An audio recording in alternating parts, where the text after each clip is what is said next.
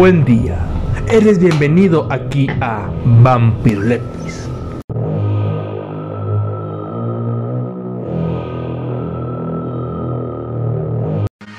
¿Qué coxa?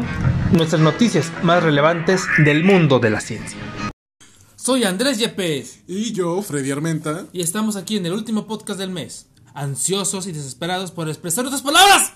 Y felices de que aquí son vacaciones. Genial, espero que ustedes también tengan vacaciones y estén es- escuchando nuestro podcast descansados y, y, y, y, y- y con flojera. Y si trabajan, qué bien que lo escuchen de camino al trabajo. Entonces, Thank you. gracias. Bueno, empezamos con nuestras noticias.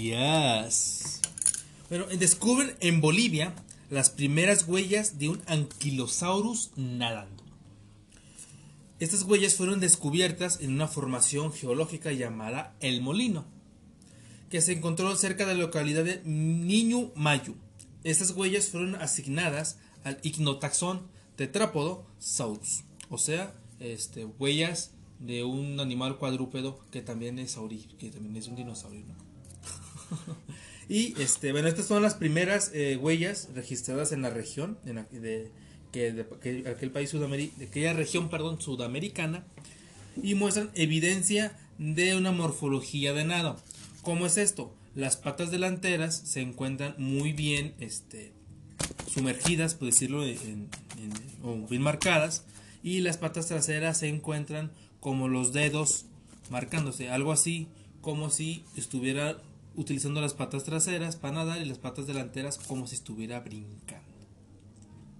Algo interesante, Freddy, porque este, bueno, este, aquella región se sabe que hay lagos que son considerados este, de un sedimen- de sedimentación lenta, Ajá. por lo cual se pudo mantener de maneras perfectas estas huellas. Ok. ¿Qué es un anquilosaurio? Un anquilosaurus. ¿Qué es un anquilosaurio? No es aquel, no, no, no, no, no, no es aquel, es aquel dinosaurio que se caracteriza, bueno, es aquel grupo de dinosaurios que se consideran tienen un escudo en su parte que sea, es la espalda, pues, porque es posterior, ¿no? ¿Verdad? Es Sí. la parte de la posterior, la parte de la espalda y que algunos llegan a tener este como mazos en la cola para poderse defender. Principalmente una- una- un dinosaurio que agarró la, la, la estrategia de las tortugas, ¿no? Tener un caparazón robusto y resistente al... Pero no era una tortuga. Pero no es tortuga. Ah, ok. Perdón, es que hay que. eh, Para las personas que, que no conocemos a los dinosaurios como bien. Entonces es como Spack de pie pequeño. Ande. No, Spike eran unos tegosaurus, ¿no? Ay, demonios. Maldito Spike. Sí, creo que sí era un estegosaurio. Sí. Ese sí lo conozco. Pero bueno, tenía su caparazón en la espalda, era un, prácticamente una arma- armadura caminando en cuatro patas. Y en la se encuentra evidencia de, de nado. Si bien no era una especie, bueno, no sospecha que sea un, un- un individuo muy grande, Pero pero, pues, es ah. evidencia de un animal que en teoría dices, no, pues ellos, ellos en el agua es igual a ahogarse, pues no, eran, aparentemente eran activos nadadores. Bueno, este, otras noticias, noticias malas para aquellas personas que hagan ejercicio. Eh, Güey, pero soy super fitness, health coach, gluten free. Sí, yo no, yo no camino, yo corro. Es, bueno, se ha demostrado, bueno, se han encontrado evidencia de que el exceso de ejercicio afecta las funciones de la mitocondria. Pero esto cómo, ¿no? Eh, bueno, cuando hay un exceso eh, prolongado, pro- provoca que ciertas funciones metabólicas se vean eh, reducidas, por lo que afectan la capacidad del organismo, o sea, de nosotros, de poder regular los niveles de glucosa en la sangre de manera eficiente. Si alguna vez tú te has puesto a hacer ejercicios de la nada o te has puesto a cuidar nada y has sentido que te mareas, ya viste por qué. Tus neuronas, tu, no más, tus mitocondrias se tienen la incapacidad de eh, regular de manera eficiente la glucosa en la sangre. Que, o sea, está entrando o no permite la entrada. Simplemente se regula, de, no, no, no se ven como O sea, puede ser las dos variantes. O sea, Ujú. o no entra la. la glucosa o la no sale. Bueno, la glucosa sabemos que es en, la- en, la glucólisis. Y si es la mitocondria, estamos hablando de la cadena de fosforilación oxidativa. Ujú. Pues, pues, bueno, estos lo se dieron cuenta, perdón, dije, vamos, No, pero igual se atrofia, ¿no? O sea, si se va acumulando, la célula va a detener los demás procesos. Es un problema grave eh, a largo plazo. La ventaja es que, a las, que si tienen, como a la hora de hacer ejercicio o si eres un deportista de alto rendimiento, pues tu metabolismo está acelerado y pues te ayuda descanso, te regulas este después de un tiempo. O sea, te digamos que vuelves a normalidad. O sea que el problema sería para aquellos que somos sedentarios No, y pues, después. sí y no, mira, porque por ejemplo, en este estudio eh, ah, se dieron cuenta que aumentar la producción de ejercicio,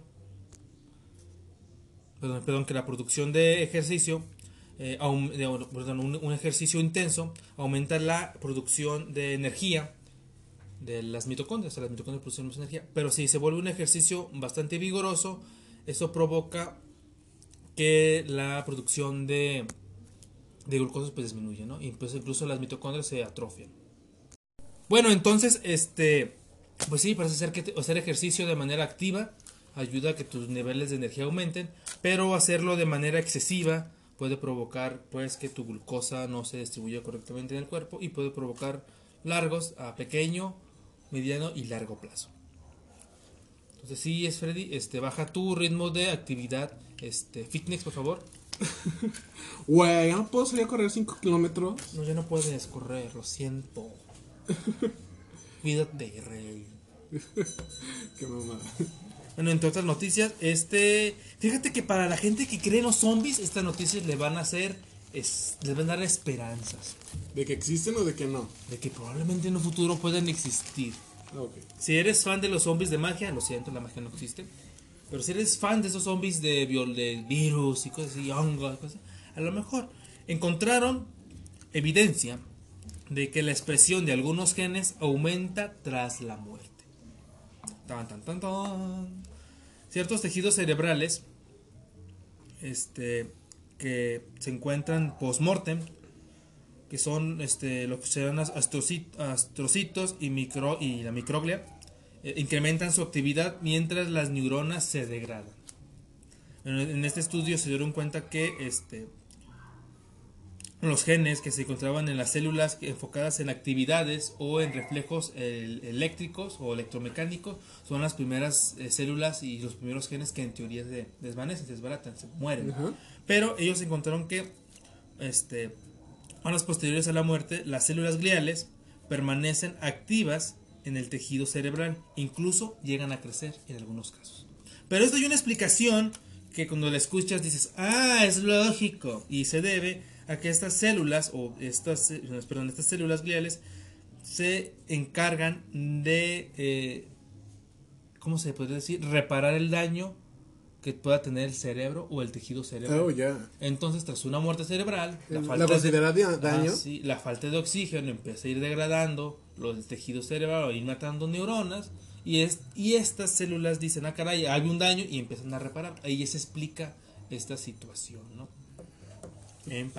Eh, Esta semana, esta semana escuché, y no sé si sea de verdad, no lo investigué, pero se me sonó muy curioso que algunas células de los cadáveres de perezosos siguen funcionales después de dos semanas de, de muerto el animal. Sí, hay que, hay que este, recordar que, este, a final de cuentas, la vida siempre va a buscar seguir con vida. Ah, siempre va a buscar mantener el mayor tiempo posible su existencia. Ajá. Y eso, si bien nosotros estamos formados por un grupo de células que nos permiten ser nosotros, la verdad es que cuando llega una situación de esas, pues ellas van a buscar la manera de sobrevivir. Y probablemente estas células guarden energía, guarden recursos, o se roben la energía y los recursos de otras células aledañas para poder seguir manteniendo. imagínate el que mayor celular. Pues podría ser. Ya ves que hay tipos de cáncer que células cancerígenas que roban recursos Ajá. de otras células sanas Pues o incluso de otras células cancerígenas. Entonces, este podría ser, Freddy, podría ser. Chon, chon, chon, chon, zombies. Ah, ah. Bramido, donde la opinión es tuya, pero nos encanta escucharla.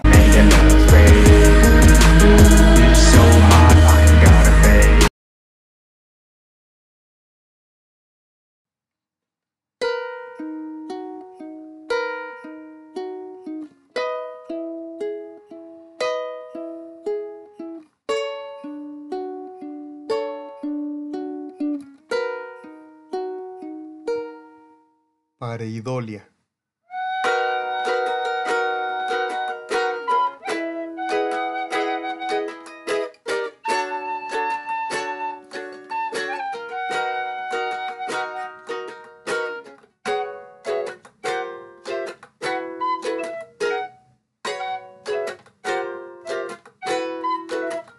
pareidolia.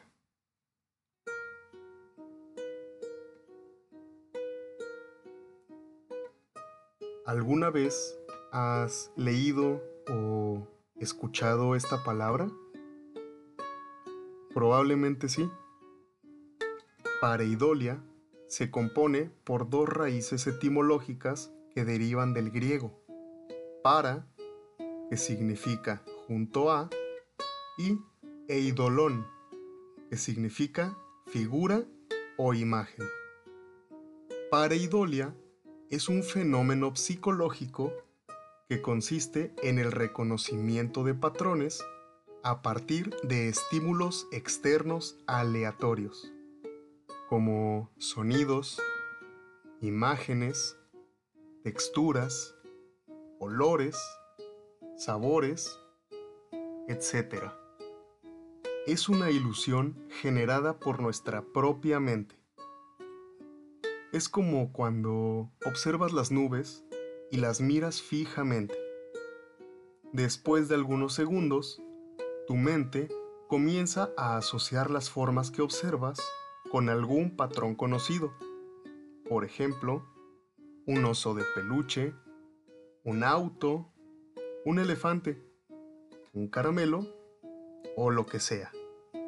Tu mente trabaja rápidamente para darle una forma familiar a lo que estás observando en ese momento. Esto también sucede con sombras y otros objetos. Por ejemplo, cuando estás en un lugar desconocido y es de noche, la situación te pone en un estado de alerta y cualquier objeto con poca luz que mires fijamente se tornará en algún elemento escalofriante, como un monstruo o cualquier cosa a lo que tú le temas. Tu mente comenzará a codificar esa información como una alerta de peligro. ¿Alguna vez te ha pasado? De hecho, se piensa que este efecto de la pareidolia tuvo un lugar importante en el proceso evolutivo del hombre, debido a que encontrar rostros en donde no lo sabían pudo ser ventajoso para la supervivencia, ya que el miedo a encontrarse con algún depredador los mantenía en un estado de alerta constante.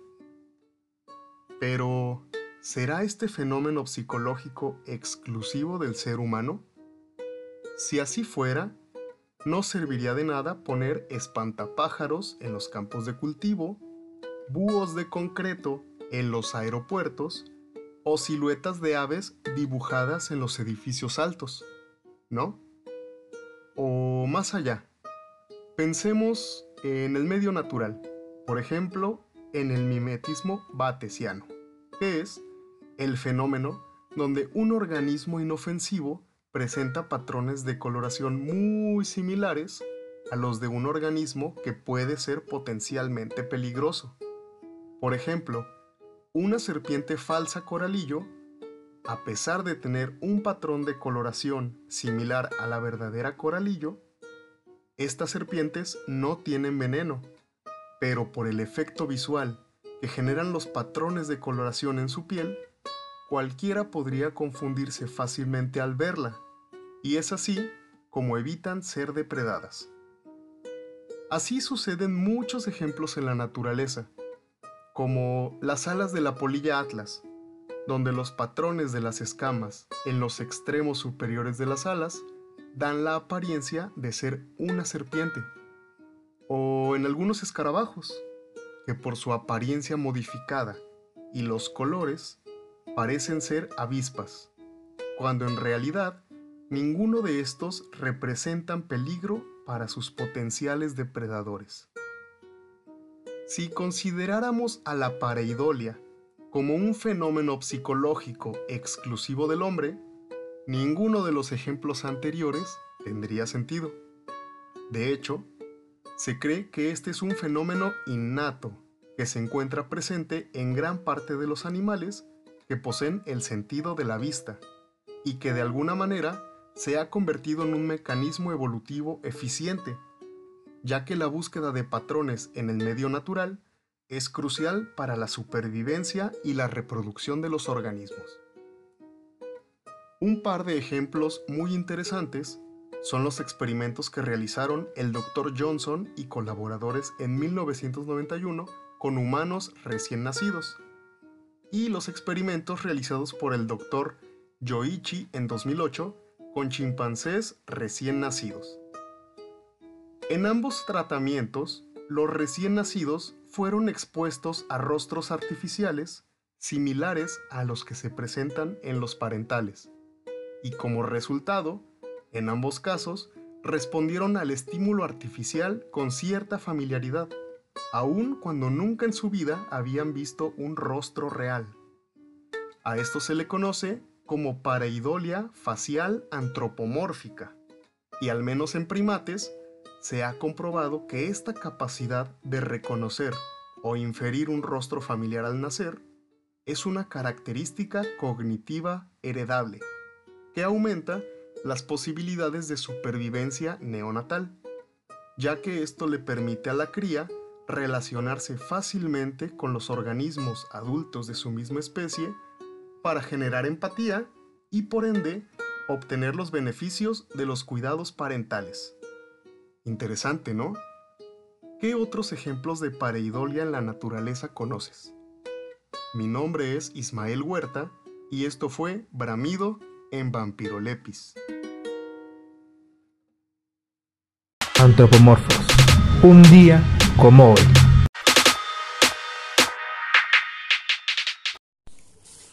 Muy bien, ¿qué tenemos? Ya sé que pues último de mes, pero vamos a hablar de los acontecimientos de abril. Ok, primero de abril nace en 1578 William Harvey, médico inglés que estudió la circulación de la sangre y el papel del corazón en su propulsión. Eh, le dio el sentido a las bases de la fisiología moderna. O sea que nos habló de cómo se movía la sangre y dónde estaba el amor. Porque el Genial, sí. El amor está en el corazón, todos lo sabemos eso. En forma de líquido. Forma de líquidos, ok. ok. Ah, el 2 de abril de 1618 nace Francesco Maria Grimaldi, matemático italiano, nunca lo pensé. No, ¿Cuál me pasó por el nombre, sí. No, No, no, no, no te indicó no, no me indicó nada. Que descubrió la propagación no rectiliana de la luz, fenómeno de la difracción. No reptiliana. No reptiliana, o sea que no va derecho, No de reptil. no de reptil. no que rapta. Entonces los reptilianos son rectos. Los reptiles son rectos. Debería ser. De ahí. ser muy estirados, ¿no? Pero se ven como lineales. So que- Muy bien. 3 de abril de 1934 nace Jane Goodall, esta baronesa etóloga británica conocida por sus detallísimas investigaciones sobre los chimpancés que lleva a cabo desde los años 60 en Tanzania. Ha realizado los estudios a más largo plazo de un primate no humano en su hábitat. Así, ha descubierto que estos pueden cazar en grupo, comer carne, guerrear y fabricar herramientas. Me encanta esa parte, guerrear. Guerrear y comer carne, ¿no? Porque muchos piensan que los monos nada más comen Sí, vegetales. dices comer carne, sí dije comer carne. Por eso sí, que es lo interesante, que muchos dicen, ay, comen plantitas, los chimpancés comen hojitas. Ah, eh. Y son a cazadores activos. No, no, un- una vez este, una amiga dijo que ahí rescataron a... Que una señora llevó una lechuza que la había rescatado, que llegó a su casa y no quiso volar y que la habla. Y la estuvo alimentando con lechugas. Una lechuza. A una lechuza. Es que la lechuza y Sí, lechuga, ¿no? ¿no? Sí, Pues, debería ser. Y fabricar herramientas, oye, sí, están cerca. Nos, nos De hecho, he, escuchado que incluso los chimpancés, orangutanes, bueno, una especie de orangután, no recuerdo si los dos especies de chimpancés, y no sé si gorilas, que se- aparentemente se cuentan o bien en la edad de piedra o estén a punto de ingresar a la misma, porque ya usan herramientas basadas de palos y piedras. No hay que permitirlo. Ah. ok. ah, 4 de abril, pero de 1997. 21. Ay, ¿por qué dije eso? 21 países del Congreso de Europa. Así lo leí. 21. Suscriben en Oviedo, España, el convenio sobre los derechos humanos y la biomedicina, que incluye la prohibición de clonar seres humanos. Oh, la guerra de los clones no puede existir mientras exista Esa, esa. ese Ajá. tratado. Podemos eliminarlo. Si una guerra civil mm, y la gente la reponemos con clones. Sí, aprobamos los clones, sí. Pero es que vieron muchas cuestiones, más que nada, son, son conscientes de sí. No, es que aún así la clonación aún mantiene muchos este, misterios. Aún recuerda que depende mucho de los telómeros. Eh, entonces, no, no, realmente no puedes clonarte a ti mismo en niños. Vas a clonar a un niño con el metabolismo de tu edad. Ay, no, pobre niño. Pobrecito. No cuenta, le van a empezar a, do- a doler las rodillas. O sea, y si lo usamos para trasplante de órganos, o sea, realmente mi órgano estaría a la edad de ese niño, No a tu edad. no a mi edad. No, más bien estaría a mi edad, no a su tendrías un edad. órgano más joven. ¿Qué tan mejor? ¿Del menos dañado? Pues, pues, sí. Muy bien, 5 de abril, pero de 1827 nace Joseph Lister, cirujano británico que contribuyó a reducir en gran medida el número de muertes por infecciones contraídas en quirófano. Gracias a, a su descubrimiento de los antisépticos en 1865. Eso sí es cierto, fíjate que, bueno, todavía, todavía en cirugía, bueno, no sé si me escucha algún médico, cirujano o enfermera, pero al menos a mí en la clase de cirugía, este, nos decía el maestro que el, el éxito de una cirugía era la supervivencia de que sobreviviera el paciente. El éxito de una Ese es el éxito de la O cirugía. sea que muchos celebran antes de su victoria. Ajá, o sea, realmente así te hagas este, una bichotomía, si tú sales bien de la, de la cirugía, ya, el cirujano puede decir que la cirugía fue un éxito. Pero si mueres, no. y, era, y era por esa parte, ¿no? Porque por las infecciones no habían, entonces ya la parte de lavarse las manos, desinfectar todo y ya así. Muy bien, déjame ver dónde estaba el otro. Aquí está. 6 de abril de 1928. Voy a decir el nombre y me vas a decir a ver qué hizo. Nace James Dewey Watson. Dewey. Watson. ¿Los hermanos Watson? No sé. No, de verdad no. Bioquímico estadounidense, premio Nobel de Medicina en 1962, que descubrió, que contribuyó a, a determinar, que contribuyó a determinar la estructura del ácido nucleico. Ah, ese que se robó el proyecto. Sí, qué feo, ¿no? Maldito. Pero no sé, no sé si se cuenta como robo, pero qué feo. Pues se supone que la foto sí era de ella, que no me acuerdo cómo se llamaba, pero realmente ellos llegaron a la conclusión de que la estructura era una doble hélice. Bueno. la- Perdón, continúa. ¿No? ¿Qué? Aparte la fotografía debe haber sido tomado desde arriba, ¿no? Entonces por eso se veía más ambiguo. Bueno, pues esos fueron los acontecimientos que pasaron eh, de aquí al próximo martes. Muchas bien, muchas bien, Muchas bien. muchas bien. Muchas bien. Ok, gracias por escuchar Antropomorphos. Y muchas bien. Y los dejamos ahorita con el podcast. Muchas bien.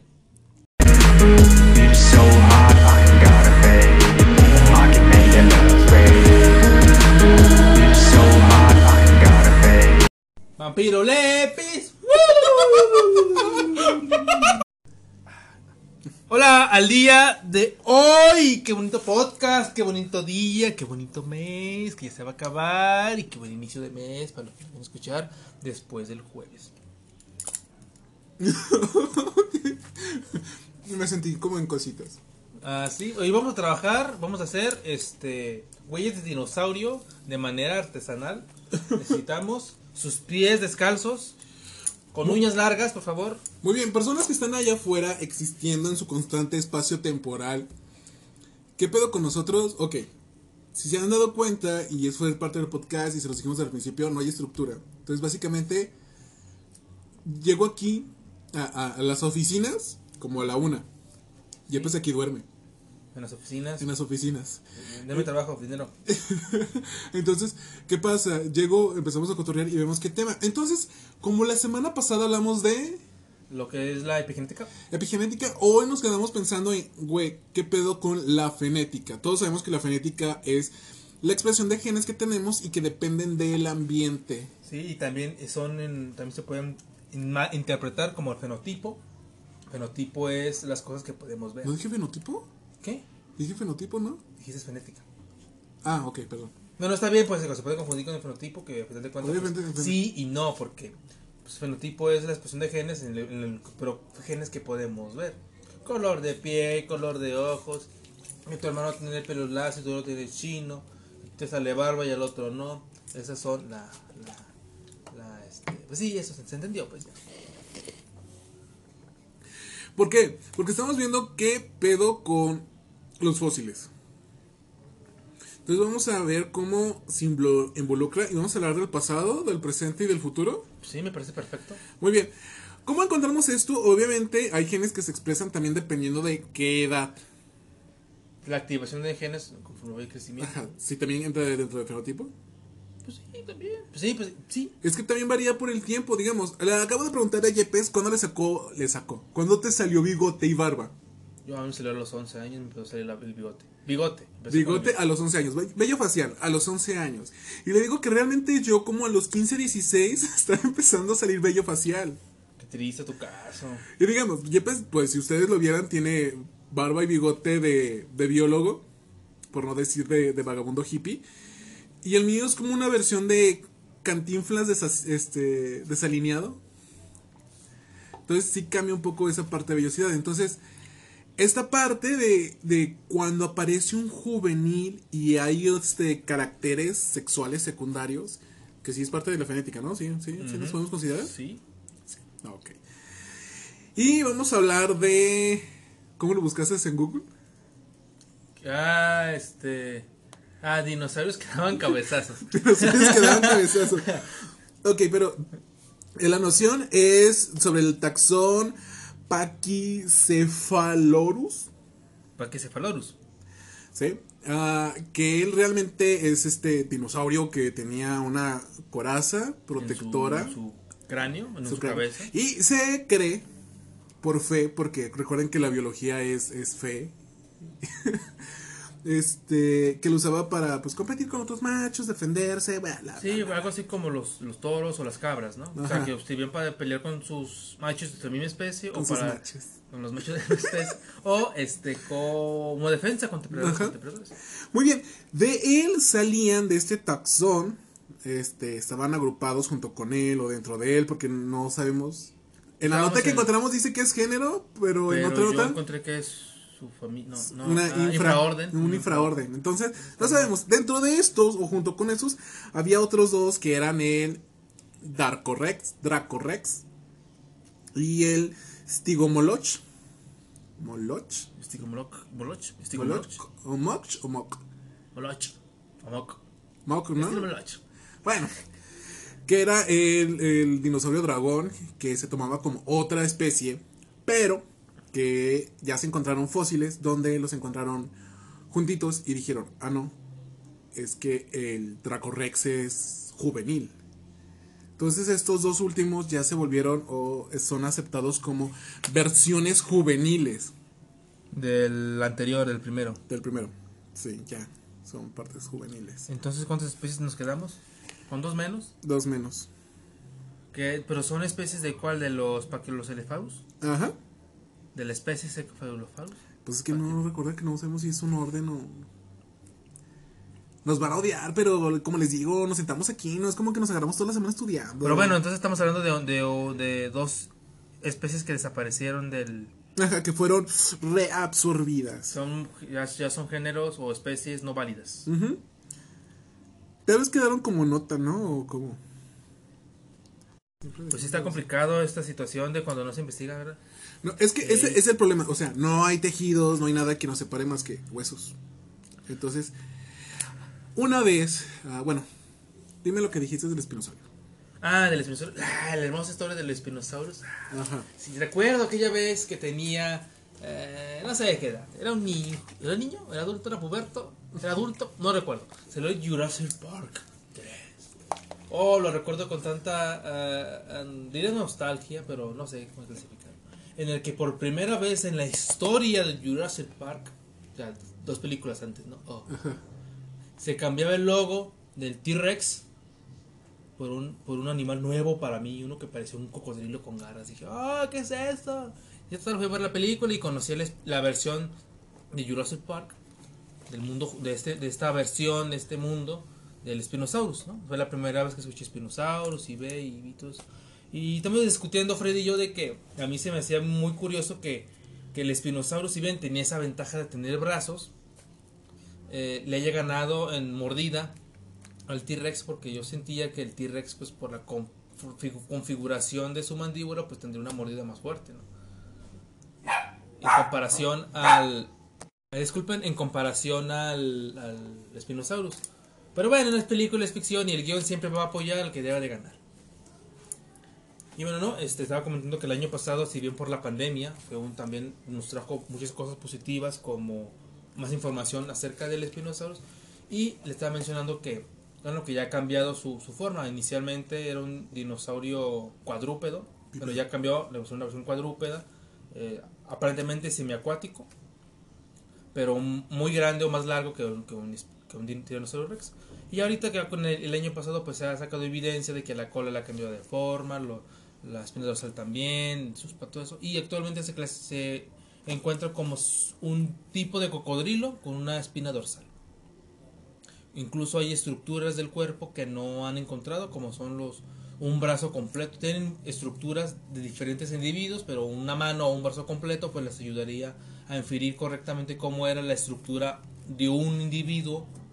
Este, como tal, porque hay, hay dudas, por ejemplo, de, de cómo se paraba, si cuando estaba en tierra usaba las garras, usaba los puños, usaba la, la mano extendida, esas cuestiones. Pero ya, ya me perdí, ¿qué tenía que decir? Sobre el que parece la subespecie, una subespecie. Ah, sí, entonces, eh, bueno, empezaron a estudiar, pues ya cuando empezaron a estudiar esto, ¿cómo lo hacen los hoy en día? Hay varias maneras. Como es muy difícil mover los huesos, porque hay huesos que son muy pesados o cuyo valor es extremadamente alto, lo que hacen es agarrar una computadora, como si sacara una tomografía, pero es- esta en vez de sacar una tomografía, lo que hace es sacar un modelo en tercera dimensión de todas las estructuras del, del, del hueso o del fósil incluyendo por todo eso. Y bueno, y se dieron cuenta, bueno, con eso luego arman esqueletos mm, virtuales, o sea, esqueletos de cómo puede ser el individuo, armar, ar- armarlos y inferir en cosas. Y encontraron que en Sudamérica, bueno, este, encontraron, bueno, ya había el registro de unos dinosaurios que parece ser que sus estructuras coinciden con el Spinosaurus. El Spinosaurus, me fue ya el, el- nombre, es Spinosaurus egipci, o sea, Spinosaurus egipcio, y probablemente su distribución en su momento fue parte de lo que sería el sur de ese continente, no, no recuerdo qué continente es, que espero que era cuando estaba todavía Sudamérica y África en parte juntas. No es Botswana. No recuerdo si era Botswana. Botswana es el. No, la verdad no, no, no, no recuerdo el. Entonces, aumentó la, con eso aumentó la distribución del Spinosaurus y este pues el registro de, de dinosaurios en el mundo pues volvió a disminuir, ¿no? Porque hay especies que ya no es- están en duda si sean unas especies o sean individuos de una especie ya previamente escri- descrita. O sea, aquí con el espinosaurio y esa especie que no se sabe si es otra variante, Mm, ser- otra especie, Puede ser una subespecie o una, ¿Una subespecie? O, o perteneciente a la misma especie. y, y, y, y no lo sé, pero imagínate, y es como, como llegamos a esto, versiones juveniles o diferentes. Aunque hay que ver si de espinosaurios encontraron versiones juveniles. Eso sí, no lo sé. Fíjate que es complicado con respecto a los dinosaurios, por ejemplo, lo que hablamos del, del anterior, de estos Ajá. dinosaurios que daban cabezazos. Ajá. Que, que hoy en día, por ejemplo, unos hoy veo un día, por ejemplo, cocodrilos o tortugas este, marinas, y a menos que le veas un detalle muy particular, por ejemplo, en el caso de las tortugas marinas, los machos tienen en donde serían los pulgares unas garras que son para anclarse a la hembra en el momento de apareamiento. Pero por ejemplo, si no las logras diferenciar por esas cosas, no sabes si es macho o hembra. Lo mismo ocurre con los cocodrilos. Los cocodrilos tú no puedes saber si es macho o hembra. A menos que veas que, ah, él está haciendo este acto de apareamiento. Ok, probablemente como él es el que lo hace, él es el macho. Pero si tú te lo encuentras en medio de la nada, no sabes si es macho macho o, o hembra. Incluso hay en- insectos. Que si bien hay insectos que tienen cierto dimorfismo, en algunos se complica. Dime cómo es una mosca hembra y una mosca macho. No sé. Por ejemplo, los mosquitos. A los mosquitos, ah, sí, tienen las antenas, unas vellosidades, sí, en las antenas tienen unas vellosidades, pero el movimiento frente a ti, que escuches, O que tan cercano, porque me acuerdo que los peces, digamos la tilapia, es como tengan la raya. Ay, se oye feo, ya sé, se oye vulgar. Pero tienen una, una pequeña en la cloaca, una pequeña hendidura. Y si es en forma de T, es hembra. Y si es forma, una raya, es un macho. Según yo. o sea, estructura, pero por ejemplo, esa estructura no fosiliza. no, ajá. Ajá. Pero- ajá, entonces, a lo que yo, a lo que yo voy, por ejemplo, hay arañas en el que la, bueno, en, insectos por lo general las hembras suelen ser un poquito más grandes, y hay excepciones, pues. Ajá. Pero por ejemplo, una polilla macho y una polilla hembra, pues tú sabes, ah, el macho tiene las antenas pelu igual, con vellosidades para registrar a la Mira, hembra. no solo eso, porque ahí nomás estamos hablando de que hay dimorfismo sexual y que son este la misma especie, al fin y al cabo. Pero llegamos a esta, a esta idea, y sígueme. ¿Qué pasa, digamos, con los artrópodos? Que para diferenciar las especies hay que extraer este los genitales. Los genitales son en la única diferencia que existe entre todas las especies. Entre las especies, incluso hasta sexos. Ajá. Ah, pues. Esto, es, es- O sea, es que imagínate, tenemos un humano A y un humano B, y el humano A tiene su nepe este, con cierta estructura que el humano B no la tiene, y ya separamos las especies por eso, pero eso no queda fosilizado. no, es muy difícil. Es muy difícil eh, esas estructuras. Pero incluso con artrópodos, este, por ejemplo, arañas. Hay arañas hembras que son 10 veces más grandes o más de 10 veces que, que el macho. Y si llegan a fosilizar, serían dos. Para los futuros este, ar- eh, ¿Paleontólogos? ¿Biólogos? paleontólogos o paleobiólogos que descubren, pues, ah, encontramos dos especies. Probablemente la chiquita se alimentaba de la grande. Ajá. Ah, somos, somos la mera. ¿Dónde especies? A lo mejor eran la misma. Ajá, Y son los problemas a los que nos enfrentamos, ¿no? Ahorita, Sí, eh, eh, y, y lo que voy con todo esto, este. Por, por ejemplo, mm, ay, no me acuerdo de la especie, pero. Este, no sabemos realmente si un- unas dos especies de dinosaurios que consideramos diferentes puedan llegar a ser este, la misma este, especie, pero dividida en dos, en dos sexos, ¿no? En dos macho y, macho y hembra. Y, ah, tenemos dos especies de una distribución similar, consideramos que, este, que compartían el mismo nicho. Ay, no, pues a lo mejor es macho y hembra. Obviamente, y hoy en día, con más estudios, con más registros fósiles, con más evidencia, pues estas dudas, estas situaciones van disminuyendo, pero aún así hay individuos que va pasando esto. Por ejemplo, en el caso de los dinosaurios que daban cabezazos. Yo lo recuerdo mucho cuando yo estaba estudiando, este, bueno, cuando ves en la carrera los trilobites, ya es que te pueden, ah, investiguenme algo, ay, vas a hacer la tarea.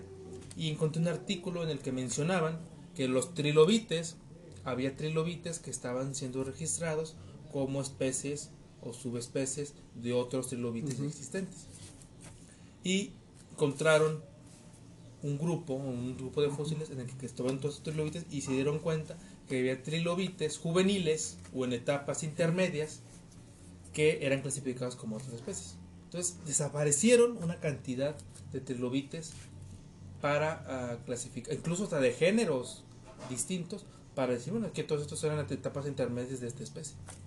Incluso creo que la especie adulta eh, se tuvo que tener el nombre de una especie, no, de un, de un- de un- ya ven que en, en la, en la taxonomía el primer individuo registrado Es con el que se es queda. que se queda, muchos cambiaron de nombres. Entonces sí estuvo así como de, para mí en aquel momento dije, oh, pues fue un, me rompió el, el paradigma, ¿no? De, de, Sí, de, siempre oh, todo esto pasa. Ya cuando llegas a ver paleobiología, pues te das cuenta que es bastante común y esas cosas. encontrar pasan. esas situaciones. Y ahora, no, ahora pensemos en regionalismos. O sea, que si hay una especie que llegó a tu lugar y, ¿sabes qué? No hay suficiente alimento, pues ya, una versión pequeña. Enanismos, ¿no? Ajá, Como dicen que en enanismo. las islas o creces o, o, o disminuyes tu tamaño. Sí, Que hay gigantismos o enanismos. Sí, que, pasa con nosotros ahora, trayendo todo esto al, al presente, que lo encontramos en nosotros. ¿Cuál es esta toda esta variación de estaturas que tenemos? Pues esto es reflejo del todo el- de nuestro pasado. ¿No? Del pasado de la humanidad, de nuestro pasado, de nuestros, de todos los antepasados, de, nosotros y del frente lugar, ¿no? Porque hay que recordar, vamos a ver un poco de- del pasado, de que por ejemplo los, los ah, otra palabra, los romanos, pues eran, ya cuando Ro- Roma era un imperio, ya era un imperio homogéneo, lo más homogéneo que se pudiera considerar, pues tenía una alimentación más balanceada. ¿no?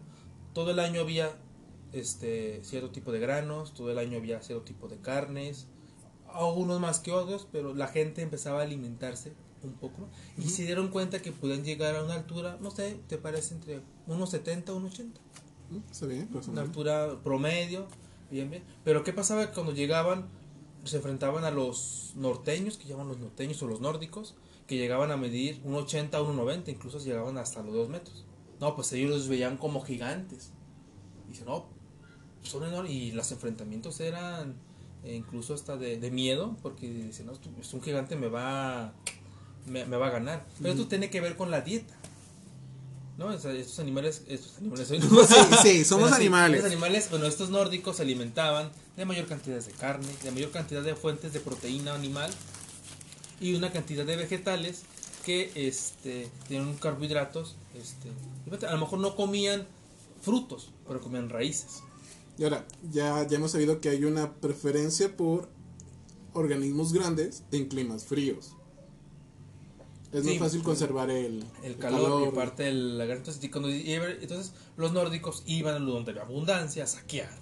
Y pues se encontraban con gente que era incluso más, más pequeña que, que El ellos.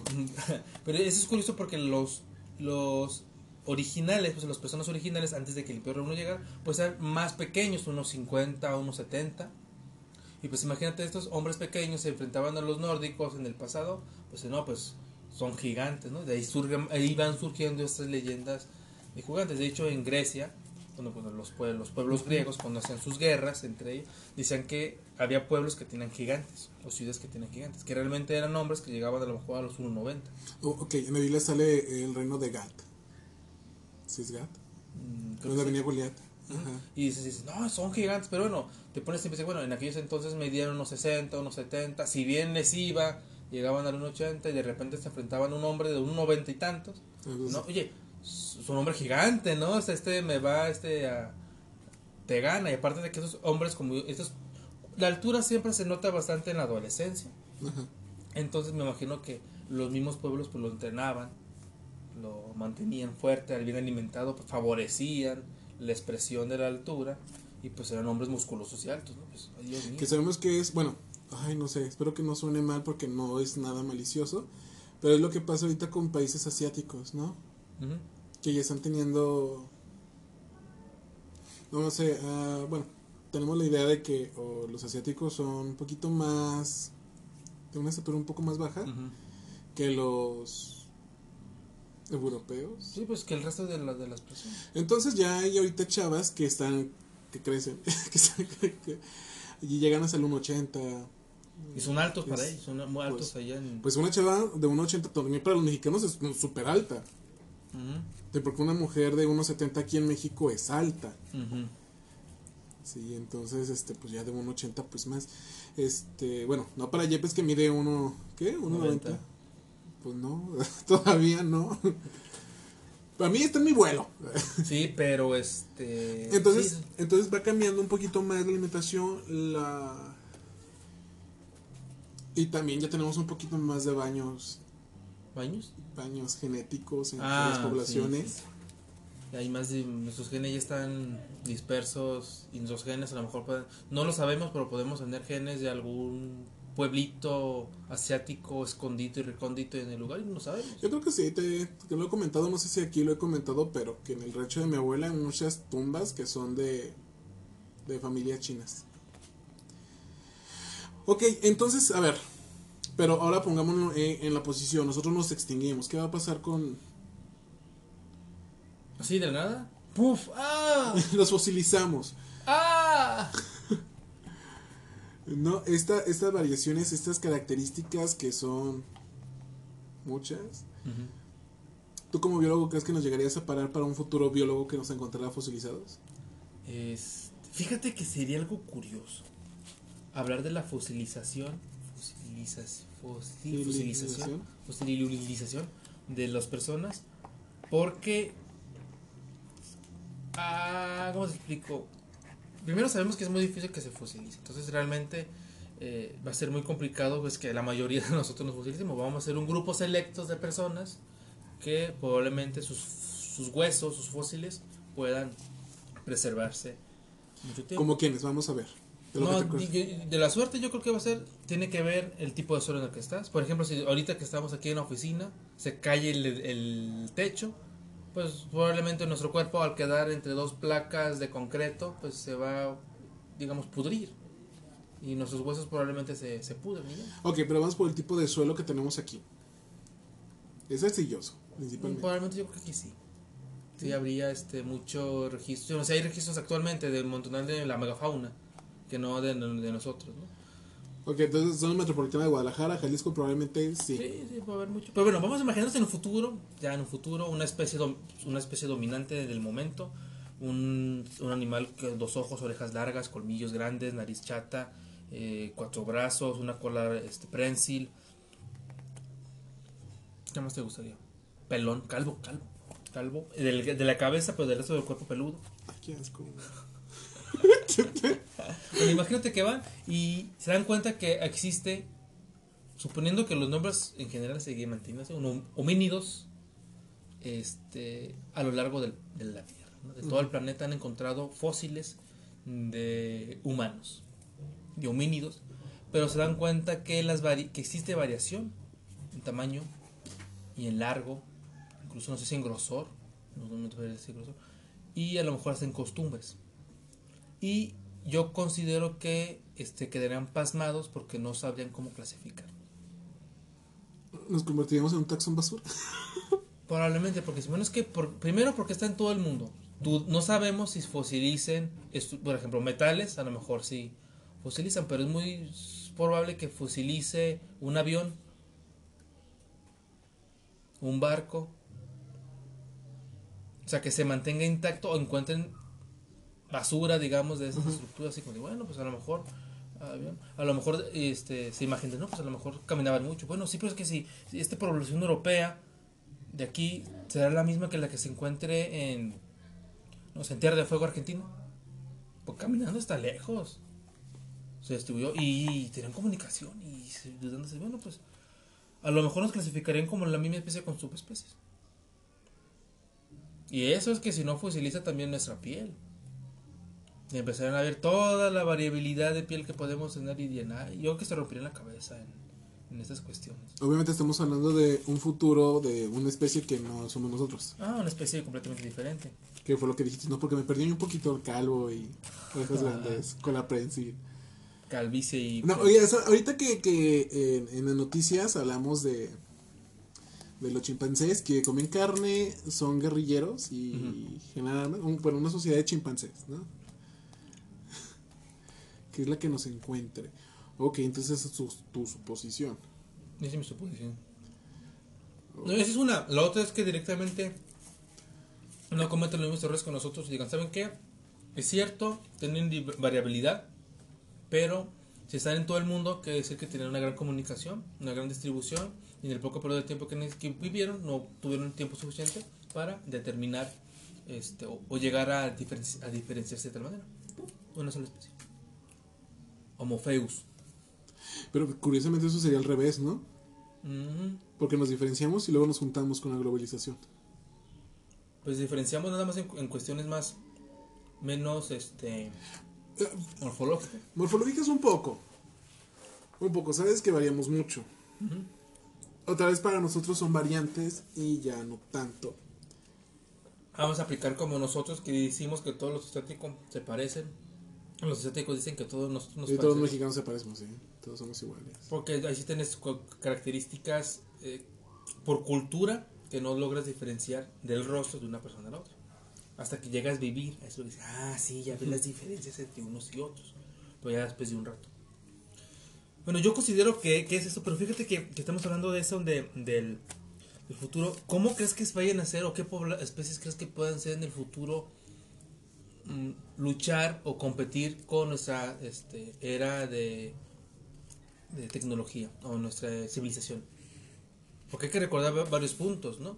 Por ejemplo, mencionan, no, los animales más listos que siguen de nosotros, ¿no? Muchos mencionan los perros, este, gatos, cerdos, Pero ¿qué, qué ventaja tienen que tener?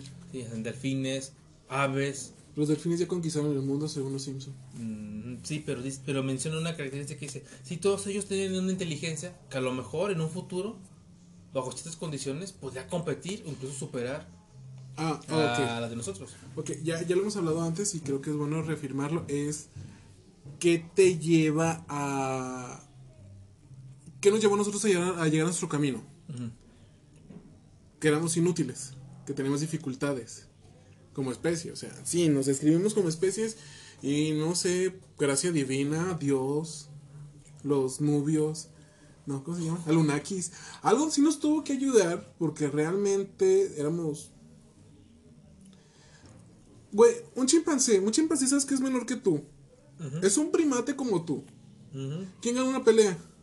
Probablemente me basta mi madre él. Güey, un chimpancé súper agresivo mutiló a tres personas cuando intentó escapar porque estaba en un zoológico privado. Me encantó esa noticia. Porque le arrancó práct- prácticamente la mano a un señor junto con cuatro dedos de la otra mano. A una señora le arrancó el pie, le sacó un ojo. O sea, Ay Dios, todo intenso. Y al guardia creo que le arrancó las orejas y la nariz. Entonces es, es esa parte, o sea, tal vez nosotros sí, somos crueles y, y tal vez sí llegamos a mutilar y asesinar, pero no a mano limpia. No tenemos esa fuerza como poder arrancar unos dedos.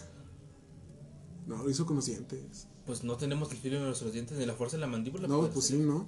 Entonces realmente nosotros somos inútiles, güey. O sea, nosotros en la naturaleza somos, este, presas, somos... Sí, y para aquellos que dicen que Dice, bueno, es que tú quieres comer carne, te reto a que vayas a comer carne desnudo a la selva. Bueno, yo te reto a los que son veganos o vegetarianos, a ver, igual, las mismas condiciones, alimentate de plantas, En la naturaleza. de naturaleza.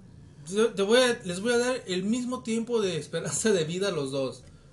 En cuanto coman algo que, que, que no cocinen, se van a morir. Les va, a un- les va a dar un problema de estómago y van a quedar. Así es que no los cazaron antes. Güey, pues es difícil, es que pues sí, la parte omni- este, omnívora nos dio la parte oportunista. Entonces, vamos a eso, sí, esas dificultades mismas. Carne no podemos conseguir a mano limpia. No. Vegetales no podemos consumirlos todos sin cocer. Entonces, ¿cuánto disminuye todas nuestras posibilidades? Sabemos que lo principal de nuestra dieta antes que era Pues la, este... carroña. Pues aquí, aquí depende qué tan antes, porque ya es que los... tan antes, sí, eh, qué sí. tan antes, porque mencionan que éramos principalmente ve- vegetarianos, herbívoros Ajá. y oportunistas de insectos. O sea, y los insectos contribuían, o, de- o- ¿cómo se les dice? Contribuían, pues sí, contribuían a nuestra dieta de carbohidratos. Y proteína. Y eran, anima- eran animales que podríamos encontrar en nuestra, en nuestra vegetación. Y después dijimos, oh, animales más grandes, sí.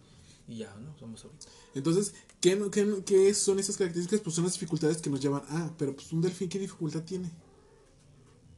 Tienen bastantes. A ver, ráscate la, la espalda. Son dos delfines.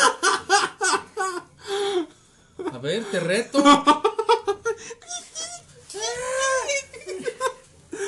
Ok, este. Ellos resuelven problemas, sus problemas, pero. Este. También llega, recordemos que sea la forma acerosa. Pero ellos tienen una Yo digo que si desaparecemos, nos desaparecemos nosotros y quedan primates, los que podrían llegar a ocupar nuestro nicho serían otros primates. Sabemos que el pulgar oponible es este ya. Sí, y fíjate que yo a eso estaba yendo, porque bueno, tú puedes ponerme aquí al ave, al cotorro, poniendo un ejemplo, o al cuervo, o que son los cuervos los que han encontrado también que son muy inteligentes, que me hable un idioma completo. Ya, háblame un idioma y te lo hable completamente bien, te digas matemáticas, te resuelve las matemáticas bien. Sus matemáticas. Las matemáticas que nosotros le, da, le enseñamos a, a decir, ¿no? Gente cuánto te las tenemos que enseñar. Ah, ok. Y esto y esto. Y después le dices, bueno, ahora hazme una vasija de barro. ¿Qué? ¿Qué? A ver, préndeme la estufa. O sea, eh, eh, están en esa limitante. Sí, su cerebro tiene una capacidad impresionante, pero físicamente, mecánicamente está muy limitado. Un delfín no tiene, no tiene brazos. Una, una, una orca, una ballena que son, no tienen esa capacidad de poder decir, bueno, este, me puedo comunicar, se han demostrado que tengo idiomas entre dependiendo los, los, los poblaciones, sí, pero hasta ahí llegué. Ujú, O sea, ¿qué hasta, ahí, hasta ahí llegué. Lo mismo pasa con los perros, sí, los perros muy inteligentes, entre ellos tienen un lenguaje este, de sonidos y físicos, de que se ven parecido al de nosotros, de que, que cosas así. Pero hasta, igual hasta ahí llegó. Pero que tantas ideas pueden transmitir también y pueden recibir. Por ejemplo, ellos no hablan igual que, un del- que los, del- que los, que los delfines o, las o los orcas. No tienen esa capacidad de, de hablar, entonces se, se atoran. ¿Sí? O sea, hay un momento en que se, se atoran. Y han encontrado evidencia en, en- no solamente en primates, sino en otros tipos de simios. Que este, tienen la capacidad neuronal para poder hablar. Que los limita las cuerdas vocales. Las cuerdas vocales le están impidiendo, pues, más bien no, tienen, no han tenido esa adaptación. Y eso provoca, pues que muchos... ¿Cómo sonaría escuchar, por ejemplo, un chimpancé o un gorila? ¿Qué te diría? Se ha demostrado que ellos hablan, hablan, también los orangutanes hablan lenguaje de señas. Ajá, Y sí, sí. hablan y se expresan ideas, incluso creo que hubo uno que escribió hasta poemas. Una, ajá, una Y, y dices, wow, impresionante. Pero no pueden hablar porque sus cuerdas vocales no están adaptadas para eso. Entonces. Yo creo que en cuanto ellos puedan, puedan decir, oye, pásame ese palo para poder poner un techo en esta Pero casa". no con nosotros, no con nuestro idioma. No, con- obviamente con un idioma de ellos. Con un idioma es porque eso, o sea, habla con señas alguien puede decir, ah, no, pues sí, hablan los, los primates con eso, ¿no? El gorila, ¿no? Por lenguaje de señas, sí, nosotros le enseñamos la relación entre la seña y la idea, pero él no construyó nada. En efecto, no. ¿No? Y no sé si te acuerdas que hay una película que hacía los movimientos con señas, y un guante leía el movimiento y luego una bocina emitía la... Pero no es su voz. no es su voz. Y de todos modos viene al punto de que es nuestra tecnología. Mm. Son nuestras señas, son nuestras, nuestras ideas. Sí, y también pasa algo. Esos monos, bueno, antes era diferente, pero los primates actuales, eh, tienes tu, tu- a tu chimpancé en laboratorio, le enseñas a hablar, le enseñas a utilizar una computadora, le enseñas, le, te- le enseñas a utilizar un celular, ya, le enseñas su, su, lo adaptas pues a un estilo de vida más humano. Y después, ese, ese chimpancé que se ha adaptado toda la vida a eso, lo liberaban en una reserva o a lo mejor con un celular, con ropa, así. y la- el mono va caminando en dos patas, así. Selfie. Con su celular, pero pues porque le gusta jugar con el celular. Y acá. Y ve a los otros chimpancés. Y el mono se queda.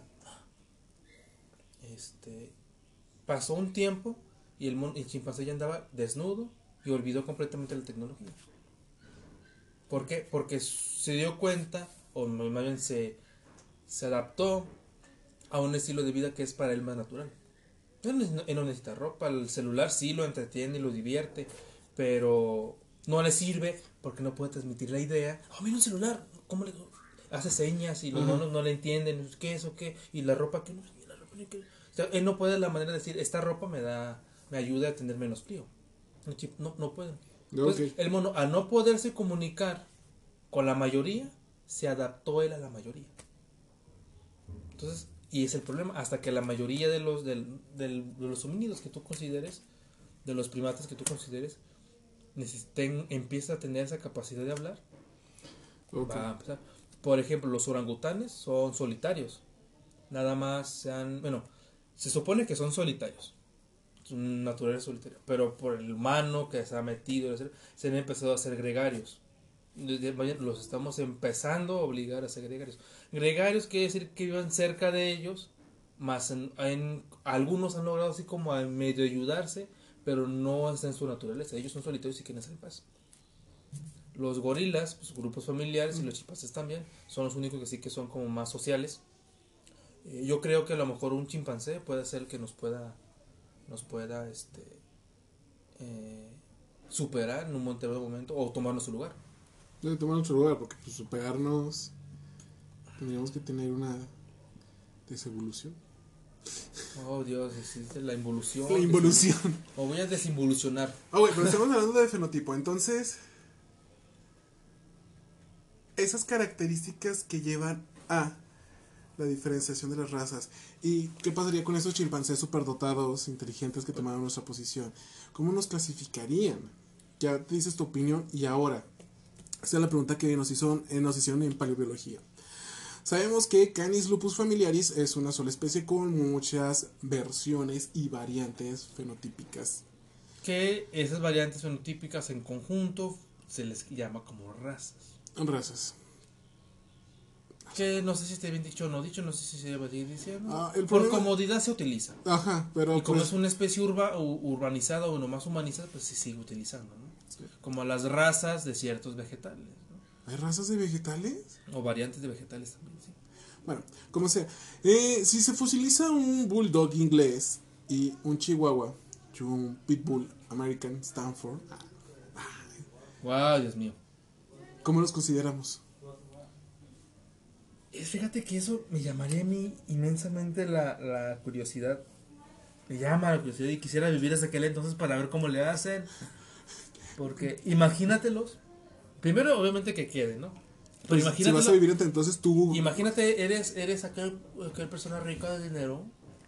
Que se compra esas razas que acabas de decir, esos perros y pum, ¿no? Te cae el meteorito a un lado y tus tú, tú, junto a tus mascotas que Entonces, imagínate aquellos chimpancés paleobiólogos acá paleobiólogos paleochimpancés acá y de repente dicen, "Oh, por Dios, hemos encontrado este otra especie de humano. Wow.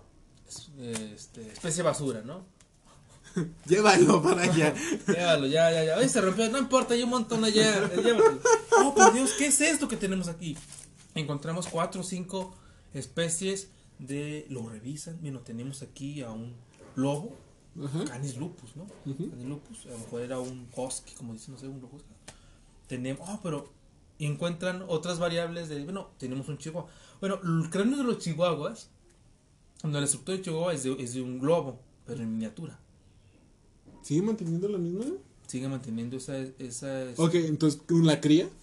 pueden pensar en es un juvenil Un juvenil. un juvenil ah juvenil pero después de, oye pero este perro es un, es un, pongamos un fósil de un pug Ajá. este perro morfológicamente no debería de estar vivo Ah, caray, ¿qué onda? y ahí empezamos con el problema porque estamos viendo especies que no entran dentro de la categoría como tal de un lobo un lobo pues hablemos solamente del, del cráneo ¿no? La- Ajá, el cráneo y la sí. mandíbula solamente. Un hocico largo y hay razas de perros que tienen el hocico corto. Yo considero que en ocasiones a lo mejor es hasta inexistente. Yo creo que la nariz ya es, ya es un vestigio de esas pobres especies de esos pobres pues, el individuos. Hay unos que tienen el hocico incluso hasta el cráneo más ancho. Y bueno hay muchos eh, incluso hasta muy largo como los dingo por ejemplo son- ¿Cómo se llama? ¿El atgano? no lo sé, no, sé cómo- pero esos, esos dingos que tienen así, los largo. entonces a lo mejor posterior al cráneo son iguales. Ajá. Ah, unos más delgados, huesos más gruesos, más... pero dice, bueno, entran en la categoría, o sea, tienen cosas que es muy difícil que cambien, o ciertas anexiones, ciertos tendones que se modifican, ok, siguen siendo la misma, este, pero cambia en el cráneo. De hecho, en biología se utiliza mucho los cráneos, incluso para clasificar especies, porque dice, bueno, es don- donde más se ve la adaptación. Y yo creo que serían especies. Yo considero que esas... Ahor- Ahorita me hiciste pensar algo, ya ves que los pug y los bulldog inglés pues prácticamente no tienen tabique. Ve- ve la idea, imagínate que los llegaran a, a visualizar como proboscidios, o sea que tuvieran trompa. Güey, encontramos tres especies diferentes de Canis. Canis De- trombo. can- Canis elefantide, proboscidios. ¿no? Elefantilidae. Eh, Esa es la tribu, este... No, yo creo que Pero ni siquiera sí. serían canis, yo creo que los clasificarían en otro gen, en otro grupo, en otra familia, porque tienen tantas diferencias. ¿sí? O sea, la raza, incluso yo creo que se deberían este problema, "Oye, pero ¿por qué tenemos tantas variedades de juveniles? Oye, encontramos un juvenil y tenía otros juveniles. Imaginamos un chihuahua que murió con sus crías y fosilizaron sus crías. ¿Qué onda? Yo, yo creo que explotan. Creo que, yo creo que tendrían más variedad de, de lobos que de otras especies. Sí, estaría muy, muy difícil. Ah, ahora, si mal no recuerdo, la col, este y la y el brócoli vienen de la misma planta, ¿no? Sí. Bueno, son las hojas, otros sería como la fruta. no sé si fruto o La o flor. la flor. Ajá. Imagínate que cada una de esas partes quedarán fosilizadas separadas. O la planta junta, pero ya sabes que las que producen brócoli Mm. tienen más desarrollado la parte de del brócoli y las que son col, porque son estas variantes que, que ah, me expresan más la hoja, no, pues voy a tener esta y la voy a estar reproduciendo. Y no sé si la mostaza también proviene de la misma planta. Ah, sí, no te sabré decir. Pero imagínate todo esto, todo esto y que queden fosilizadas. Sí, fíjate que en esos temas de la fosilización de plantas, creo que no son tan cerrados como en zoología, pues. No, pues sí, tienen que encontrar la planta completa. Son la planta y este. Creo que no, no hacen esa libertad de registrar tantas cosas así a la ligera. Son más, Queda digamos que código, son más ¿no? estrictos, sí, son Queda como más un- estrictos. Pues es que sí. Eh, pero eh, bueno, estamos hablando de nosotros. No sabemos cómo le hagan ellos. Ni si fuera el principio de la paleobiología Mm. eh, chimpaniforme. Chimpaní, imagínate, no, encontramos, imagínate ellos encontrar fósiles de ellos.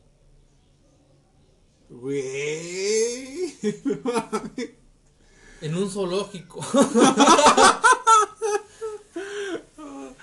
¿Cuál sería la idea que encontrara nuestra sociedad? empezaron a hacer historias, arquitectura, sociedades, sobre todo ese registro, y después empezaron a ver, oye, es que encontramos fósiles de nosotros en ciertas estructuras que nosotros creemos que servían como colmenas de almacenamiento animal. Pero ellas se consideran como partes de la colmena o. Pues sería, es que no sé, porque verían aquí hay, por ejemplo, los zoológicos actualmente son un lugar perfecto para confundir a los futuros paleontólogos. eh, Oye, porque es que el elefante se distribuía, según los registros fósiles, en todo el mundo. sí.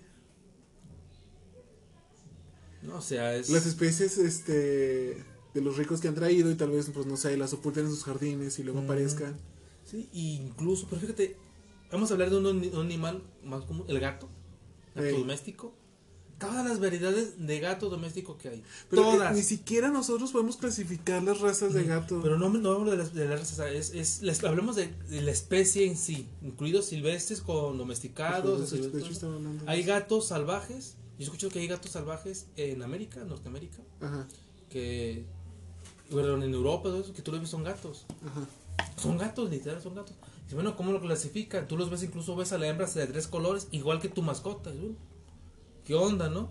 Bueno, es que si es la, la- la especie, que si la, la, la. Y encuentran diferencias morfológicas en, los, en, los, en, los- en el esqueleto. Y dicen, bueno, de ahí las encuentran. Pero ahora imagínate cuando lleguen esos paleontólogos futuros, se encuentran pues que los gatos estaban todo el mundo. Otra, vez, no, igual que los elefantes, pero eran más numerosos. Ah, ellos pues van, van a ver si encuentran algún registro de dibujos o algo así y van a tener la imagen de un gato con ciertos tipos de colores. Y no van a ignorar la gran variedad de colores que tienen los gatos actualmente. No, o sea, es de perros, imagínate, de perros, de, de- de gatos y, Ay, no, no sé. Eso, No, eh, me, me hiciste pensar en que va a haber tantas especies domésticas, ganado, este, mascotas, nosotros, que al final, ¿qué pasa cuando se vayan fosilizando? ¿Van a pensar que ya no había variedad? O van a pensar que la producción de esos animales era tan alta que eran dominantes en el mundo. Ya ves que hay más gallinas, Ajá, bueno, más aves de gallinas y gallos que humanos. ajá. Entonces, y dirán, ¿quién, dom- quién dominaba a quién? Oye, es que encontramos granjas, ¿no? Es que a lo mejor las granjas, las gallinas vivían como reinas. Anidaban. Anidaban como reinas y el humano estaba ahí sometido a la voluntad de ellas. Ajá. ¿A qué pensarán? Que comíamos guano de... Ah, caquita de palomita. Ay. Sí, no, es que la, la, ¿cómo era la especie estandarte? ¿Cómo se no? La que es la principal en, ay Dios santo, se me fue el nombre. Sí, especie estandarte, ¿no? Sí, la que es la principal en, en una comunidad y que todas dependen de ella. Ajá. Imagínate que piensen eso de las gallinas en esas áreas. ¿Por qué? Porque van a encontrar cinco o seis humanos en esa granja que digamos que quedó sepultada. las verduras, sea, Ah. el tomate, planta de tomate, güey. Van a encontrar en, en Mesoamérica, en América, en Europa, En todo el mundo. Italia, encontrar- África. y van a encontrar variedades. Es- Bueno, creo que la hoja como tal no, no cambia entre las variedades. Es de Bueno, el tomate y el jitomate, pues uno más, más adaptado a cierto color, ¿no? O sea, al final de cuentas son la misma especie, o, o vienen de la misma especie. Pero van las variedades, ¿no? Que el jitomate bola, jitomate rojo grande, jitomate no sé qué, uno parece hue- huevito. Tomate. Cherry. Cherry, que tomate. Van a encontrar variedades, van a llegar y. "Ah, mira, esta especie se, se adaptó muy bien a todas las modificaciones en las que estuvo. Oh, mira. Oh, eh, estás. Así como nosotros nos, emo- nos emocionamos porque va- se encuentran mamuts, Ajá, creo que no sé si lo que voy a decir es, es, ¿correcto? es correcto, porque creo que han encontrado más mamuts en México, de, de la especie de, de norte, de, Norteamérica, que en otros lados de América. Y entonces se notaba por la gran cantidad de humedad y de agua que había aquí, pues en los paleolagos que había en su momento. Entonces, mi- mi- yo siento yo que hay un momento así que, ay, mamuts, así como de, ay, mamuts. Sí, es impresionante. Es impresionante y nos, bueno, aquí tenemos, sabemos que aquí también andaban, pero así como ya no tenemos dónde guardar sus huesos. Pues de hecho un señor encontró un mamut en su cochera, estaba ampliando, hizo remodelaciones, escarbó, encontró un, hue- un cráneo, lo ayudaron a escarbar y ¿qué pasó? No se lo pudieron llevar, no se lo llevan porque ya es que aquí en México los, los fósiles no le pertenecen al propietario de la tierra. Le pertenece al gobierno. Le al a todos, pues, a todos. Entonces él lo que hizo fue hacer la instalación y cobrar por, Por verlo. por verlo. Sí, incluso hasta se pudo haber animado. Bueno, es que realmente incluso hasta manejarlo ya es más, más difícil. Pues de hecho no lo movieron, sigue en el hoyo. Porque, porque tú puedes decir, bueno, lo, lo acomodo, pero es que no lo puedes acomodar porque la ley te impide acomodarlo. Bueno, pues, este, pues que lo acomoden ellos. No, no podemos porque, pues no, ¿no? Tenemos cosas, mejores cosas que hacer que acomodarte tu cráneo. Ya, te casas. Y es por eso que mucha gente no registra fósiles. Hay una parte en Jalisco que, que hay, ¿no? Quedan fósiles del paleolargo. Ujú. ¿Por qué dije paleolargo? Porque estuvo largo. Paleolago. paleolargo. Este, porque dicen que todavía se ven ahí este, los fósiles de pequeños peces. Sí, y pues son-. En teoría no te lo, no te lo podrías poder llevar. ¿No? No, no, no te lo puedes llevar. De hecho, el lugar quedó cerrado después de que vio que era saqueado. Ojalá fuéramos como Canadá. Yo que Canadá, toda esa parte costera donde hay. Sí, pero es que eso es por la, por la importancia que le da cada país a, sus, a su pasado. A nosotros en teoría nos, nos importa, ¿no? Entre comillas, un poquito Porque más. pones entre comillas y nos importa tener mamuts. Sí, a nosotros sí nos importa, pero pues a la gente, a los demás, a nuestros escuchas les importa. ¿Eh? Espero y sí. Ok, ok, ok. Pues entonces, sí, ¿no? Qué feo, qué feo es ya no tener variantes después o tener muchas variantes y ser la misma especie. ¿Qué pasa con las demás especies y el futuro que le presenta a los... Pero es que estamos pensando en cosas así sencillas porque imagínate cuando encuentren a una población de personas de unos 50 y luego van... ¿Dónde hay unos 50 en... Hay muchas regiones de nativos. Bueno, aquí en México tenemos nativos muchas personas de los hay muchas 50. personas, muchas personas que llegan a unos 50, incluso más bajo. Pero pues son, son nativos, pues, o sea, son no ser mestizados, son más conservados y esas condiciones son las las tienen, las, tienen a- a- arraigadas, pues, porque no se han mestizado, no sé si ya dije mestizado. Mestizado. y, y, y, y, y también en la misma lugar donde viven, pues también hay personas altas, ¿no? Imaginémonos el, qué lugar ¿qué te gusta, un lugar de gente pequeña. Imaginemos el desierto X. Ahí hay nativos y hay gente pues, chaparrita, ¿no? Unos 50. Y va el típico persona europeo queriendo tomarse su foto con estas personas para hacerse famoso en su red social y ¡pum! Fin del mundo, ¿no? Fin de la humanidad. Ah, un meteorito, ah, fosilizados. Imagínate cuando lleguen los chimpancés a ese lugar y se encuentren, oye, hay dos especies o dos cuerpos presentes, dos esqueletos, dos fósiles de lo que parece ser un homínido. Ah, a ver, oh, es Homopheus. Sí, pero fíjate, esta es más pequeña.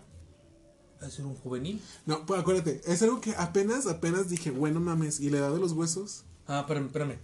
Recuerda que hay estructuras óseas que dependiendo de la edad del individuo eh, están adaptadas, modificadas.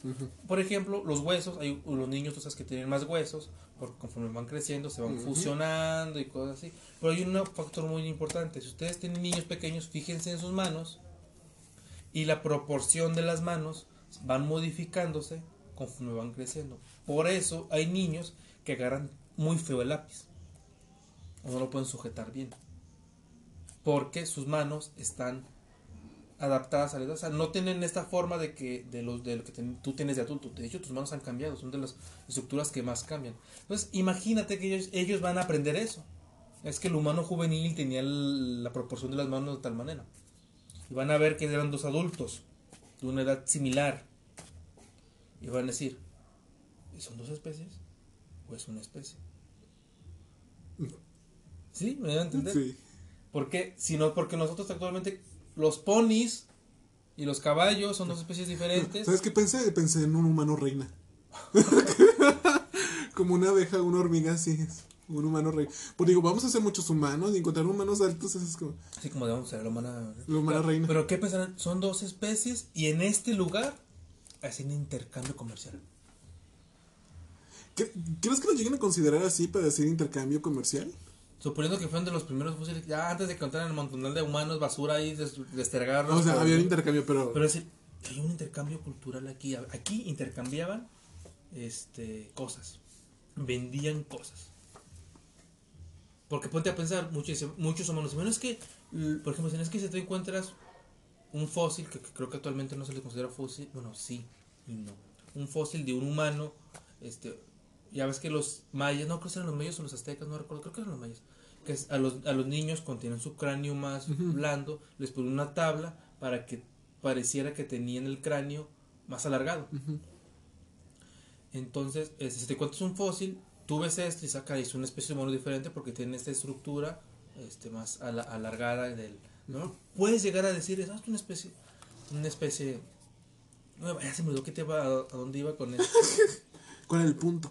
con el punto, ¿cuál era el punto? Bueno, estabas, bueno, entonces, este, actualmente, pues por el paso del tiempo, no, no, lo humano sabe, nosotros sabemos que eran, eran la misma especie, eran personas que hacían ese- esa modificación y no todos los mayas lo hacían, eran algunas zonas o algunos pueblos mayas que lo hacían y nosotros los vimos y tenemos el registro.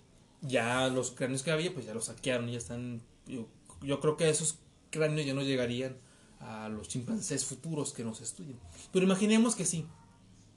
Imaginemos que, que se mantienen, la gente siguió haciéndolo, se mantienen y pum, caen. ¿Qué van a pensar? Oye, tiene el cráneo modificado. Este, en una región que antes era una selva que aparentemente era inaccesible al resto de, los, de las personas. Es una especie nueva de homínido, Homo frentonus, No, pero estaba largo, ¿no? del cráneo largo, o Homo Homo, homo depredador.